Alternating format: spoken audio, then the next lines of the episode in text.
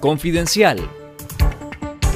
Esto es Confidencial Radio, las noticias con Carlos Fernando Chamorro y los periodistas de Confidencial y esta semana. El régimen de Daniel Ortega y Murillo liberó al exdiputado del Frente Sandinista y exalcalde de San Juan del Sur en Rivas, Gerardo Miranda Obregón, este lunes 4 de abril, tras permanecer durante siete días encarcelado en el Chipote. Las autoridades policiales no explicaron los motivos de la detención ni las causas de la investigación contra Miranda, quien quedó libre sin cargos judiciales. Fuentes del FSLN confirmaron que Miranda fue visto en San Juan del Sur, pero afirmaron que fue advertido por la policía de la molestia de la vicepresidenta Rosario Murillo por conspirar con el movimiento del sandinismo histórico que la número 2 del régimen ordenó disolver. Según las mismas fuentes, el detonante del arresto de Miranda fue que organizó una reunión en Tola con varios miembros de los históricos y tres funcionarios de la alcaldía de San Juan del Sur que posteriormente fueron despedidos. Lea la historia completa en confidencial.com.ni. Orieta Benavides, abogada de la ex precandidata presidencial Cristiana Chamorro Barrios, denunció que todo el proceso judicial contra la Fundación Violeta Barrios de Chamorro por el supuesto delito de lavado de dinero, bienes y activos fue un manual de violaciones al debido proceso. El pasado 21 de marzo, Cristiana Chamorro fue sentenciada a ocho años de cárcel, cinco años por el supuesto delito de lavado de dinero y tres años por presunta apropiación y retención indebida. En el juicio político también fueron condenados el exdiputado Pedro Joaquín Chamorro Barrios, el excontador Marcos Fletes, el exfinanciero Walter Gómez y el conductor Pedro Vázquez. Benavides denunció que algunas de las arbitrariedades e ilegalidades en el caso incluyen la prohibición de toda comunicación con su defensa, realización de audiencias secretas, restricción de acceso a sus expedientes, imposición de defensores públicos, obstaculización de una defensa material y efectiva y la omisión de pruebas que de forma clara demostraban la inexistencia de cada uno de esos delitos y la total inocencia de sus representados, dijo la abogada.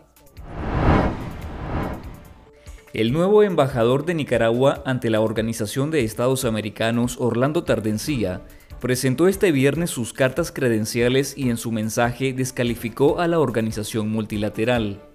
Esta organización oficiosamente fue inaplicando su propia norma funcional, convirtiéndose en un triste instrumento de agresión del gobierno de Estados Unidos, quien la reconvirtió en lo que sería conocida como el Ministerio de Colonias de Estados Unidos, apuntó Tardencilla, según una reproducción de su mensaje publicada en el portal de propaganda progubernamental El 19 Digital.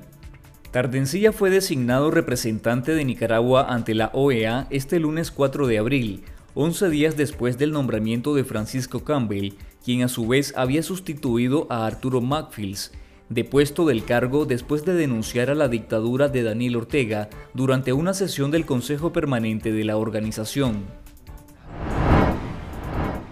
Fuentes del sector salud y ciudadanos nicaragüenses denunciaron la obligatoriedad de presentar la tarjeta de vacunación COVID-19 de Nicaragua para poder recibir atención médica en el sistema de salud pública. Una fuente ligada al Hospital Alemán Nicaragüense confirmó que desde inicios de 2022 la mayoría de centros de salud y hospitales solicitan la cartilla de vacunación contra la COVID-19 y la orientación es invalidar documentos sanitarios que no correspondan al Ministerio de Salud. Una ciudadana identificada como Carla relató que una brigada de salud le dijo que su tarjeta de vacunación de Honduras, donde se aplicó dos dosis de la vacuna moderna, no era válida y que tenía que presentar la cartilla nicaragüense para recibir atención médica en un centro de salud.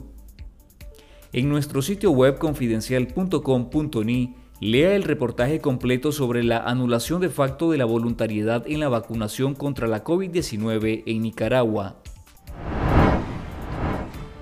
Autoridades ucranianas responsabilizan a las fuerzas invasoras rusas de un ataque que mató a al menos 50 personas e hirió a 87 en la estación de tren de la ciudad de Kramatorsk este viernes en la denominada región del Donbass. El jefe de la Administración Militar Regional de Donetsk, Pablo Kirilenko, señaló que entre los fallecidos hay cinco niños.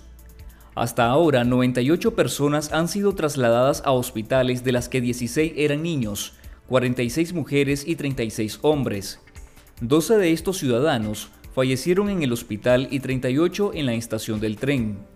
Los separatistas prorrusos de Donetsk informaron sobre el ataque casi al mismo tiempo que las autoridades ucranianas, pero acusaron al ejército de Ucrania de haber sido los responsables. Esto fue Confidencial Radio. Escuche nuestros podcasts en Spotify y visítenos en confidencial.com.ni con el mejor periodismo investigativo.